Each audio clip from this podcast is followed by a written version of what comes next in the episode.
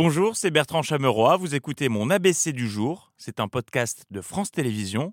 Bonne écoute.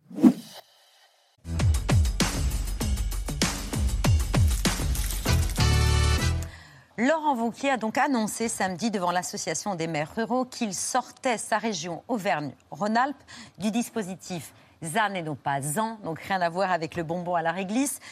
ZAN pour zéro artificialisation nette en dénonçant une loi ruralicide.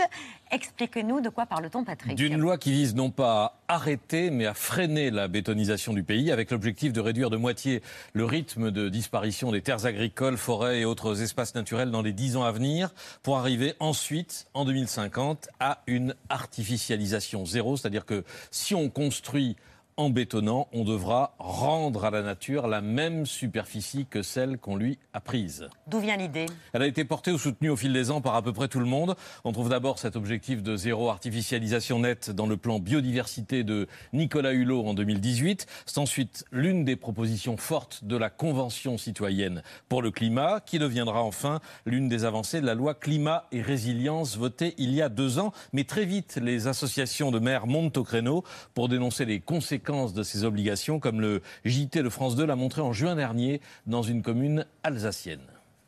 Vu du ciel, c'est un champ de maïs comme il en existe tant d'autres en Alsace. Mais pour les élus d'Ilsenheim, ce terrain qui jouxte la zone artisanale du village, c'était surtout une opportunité de développement. En fait, on voulait juste faire la prolongation jusqu'à la partie euh, du lotissement. Une extension d'un hectare et demi de la zone artisanale que la commune a voulu inscrire dans son plan local d'urbanisme, mais c'est une fin de non-recevoir qu'elle a reçue des services de l'État. Réponse négative tout simplement parce que euh, ça ne rentre pas dans le quota de la ZAN, la zéro artificialisation nette, qui nous applique déjà maintenant un quota pour euh, chaque commune en fonction de ce qu'elle a déjà construit les années précédentes. Et les maires qui se plaignent comment loger de nouveaux habitants si ma ville ne peut plus grandir, comment imaginer de nouveaux équipements si je n'ai plus de euh, permis de construire? Et comment les financer si je ne peux pas encaisser davantage de taxes foncières, sachant, on fait remarquer euh, les élus et des urbanistes aussi, que la France est l'un des pays les moins denses d'Europe, une centaine d'habitants seulement par kilomètre carré, 5% des sols artificialisés. En Italie et en Allemagne, c'est 7%. En Belgique et aux Pays-Bas, 12%. Les maires avaient donc une bonne raison de se plaindre. Ils ont des raisons, oui, euh, qui n'annulent pas les autres. Euh, si la France est moins dense, son artificialisation progresse quatre fois plus vite que sa population. Au rythme actuel, c'est un département entier qui disparaîtrait sous le béton tous les 20 ou 30 ans, avec des impacts qui ne sont plus à, à démontrer sur la perte de biodiversité, sur la création d'îlots de chaleur urbains, sur l'écoulement des puits et donc euh, sur les risques d'inondation euh, qui vont avec, sans parler de l'étalement des villes et de l'extension de cette France moche récemment dénoncée par le gouvernement à l'entrée des, villes notamment. Et ces divergences ont produit, ont conduit à un compromis parlementaire. Exactement, un compromis. Il y a un an, des sénateurs de toute tendance se sont saisis euh, du sujet, non pas en vue de détricoter le ZAN, mais pour en proposer une mise en œuvre, je cite, plus équitable, plus efficace et plus apaisée pour concilier sobriété euh, foncière et développement territorial en donnant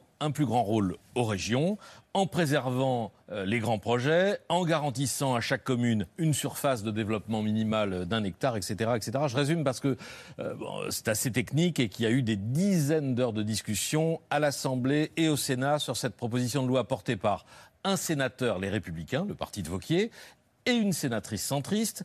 Alors, je vous l'accorde, ça n'a pas fait les gros titres. Hein, des gens qui s'écoutent, qui se parlent, euh, qui essaient de trouver des solutions et de se mettre d'accord. Un truc dingue, quoi. Hein. Euh, c'est beaucoup moins intéressant que les hurlements et les invectives. Mais le résultat, c'est que cette dernière loi euh, sur le ZAN a été adoptée début juillet à la quasi-unanimité. Quatre voix contre chez les députés, une seule voix contre chez les sénateurs, sur euh, un peu plus de 900 parlementaires, c'est quand même pas BZF. C'est une sorte de modèle de compromis démocratique et le contraire d'un diktat parisien ou technocratique. Oui, mais tout ça, c'est jusqu'à ce que Laurent Wauquiez décide de le dénoncer. Oui, il a dit qu'il euh, sort, il dit qu'il sort du dispositif comme si c'était euh, facultatif, comme c'est un peu comme le type qui dit qui dirait j'ai décidé de sortir du dispositif feu rouge pour dire que il, va- gauche. il va tous les griller, voilà, ou je, roule, je roule à gauche. Euh, remarquez, bon, c'est à peu près tout ce que, ce que font tous les cyclistes Oui. de Paris, mais là, je, je sors du sujet et je m'égare. Donc, le ZAN, c'est une, c'est la loi commune, et il faut espérer que les préfets seront particulièrement vigilants sur les permis de construire et les PLU dans cette région dirigée non pas euh, par un séparatiste, mais du moins par un sacré démagogue. Laurent Wauquiez, un sacré démagogue, voire carrément un séparatiste. D'ailleurs, c'est ce dont l'accusent certains élus écologistes. Oui, hein, d'être un- de faire du séparatisme. Je suis présidente euh, des régions de France, donc je ne vais pas commenter euh, la décision euh, d'un président de région. Bah, pourtant, euh, non, ça en pourrait tant que donner des présidente- idées à d'autres régions. Non, mais en tant que présidente de région de, de France, je vais rappeler ce qu'est la loi. Et Laurent Wauquiez a pris une décision de ne pas accepter que ce soit la région qui organise euh, les objectifs qui sont fixés par la loi qui a été euh, modifiée Mmh. euh, au mois de juillet. Ce qui veut dire aujourd'hui qu'en laisse les région... municipalités en première ligne, alors Non, ce qui, reste, ce qui laisse l'État en première ligne, c'est-à-dire que l'État va se substituer à la région et va appliquer de façon uniforme pour les dix prochaines années 50% de diminution des consommations des terres qui ont été Ça veut dire qu'on ne urbanisées. pourra pas bétonner tranquille en Rhône-Alpes-Auvergne. Non, mais clairement, euh, on ne va pas pouvoir bétonner tranquille pour Nulle les part. prochaines années, nulle part. L'objectif de la loi, c'est de réduire euh, le bétonnage, c'est de dire que d'ici 2030, il faut consommer 50% en moins de terres urbanisées, et d'ici 2050, dès qu'il y aura une construction, il faut qu'il y ait une compensation. C'est-à-dire, il y a une urbanisation, et ben à ce moment-là, il faut euh, renaturer euh, des friches industrielles ou des friches commerciales. Mais est-ce que c'est possible que le président d'une si grande région dise Moi, cette loi, ça ne me va pas et je ne vais pas l'appliquer? Et la loi prévoit Ça. cette possibilité.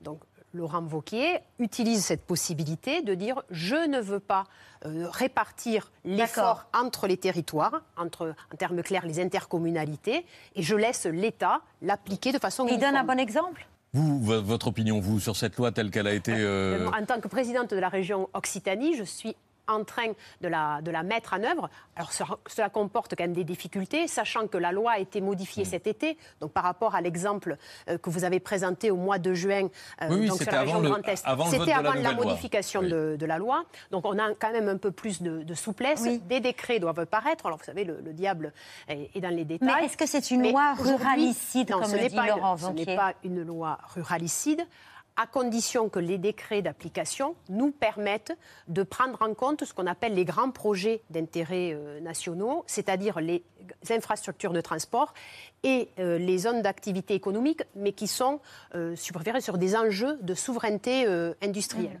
Donc aujourd'hui, en tant que président de la région Occitanie, j'y travaille, mais sachant qu'en Occitanie, on a un double défi. C'est bien sûr d'appliquer la loi, mais c'est en même temps d'être la région qui avons la plus grande progression démographique. Donc c'est plus compliqué de respecter les objectifs quand on gagne tous les ans 42 000 nouveaux Il habitants. loger. euh, Et qu'en plus, je suis la région de France qui a le plus de retard dans les infrastructures de transport. Donc, ce que je dis au gouvernement, je ne peux pas avoir double peine. J'ai accepté, en tant que présidente de la région Occitanie, de participer à l'effort de façon plus forte par rapport à ma progression démographique. Je ne peux pas, en plus, être pénalisée parce que depuis 30 ans, l'État s'intéresse pas beaucoup à la desserte euh, ni ferroviaire euh, ni routière de l'Occitanie. Merci d'avoir écouté ce podcast de France Télévisions. Pour ne rien rater de C'est à vous en audio, vous pouvez vous abonner à tous nos podcasts sur votre plateforme d'écoute favorite dans la rubrique C'est à vous et en vidéo, le replay bien sûr, c'est sur France.tv. À très vite.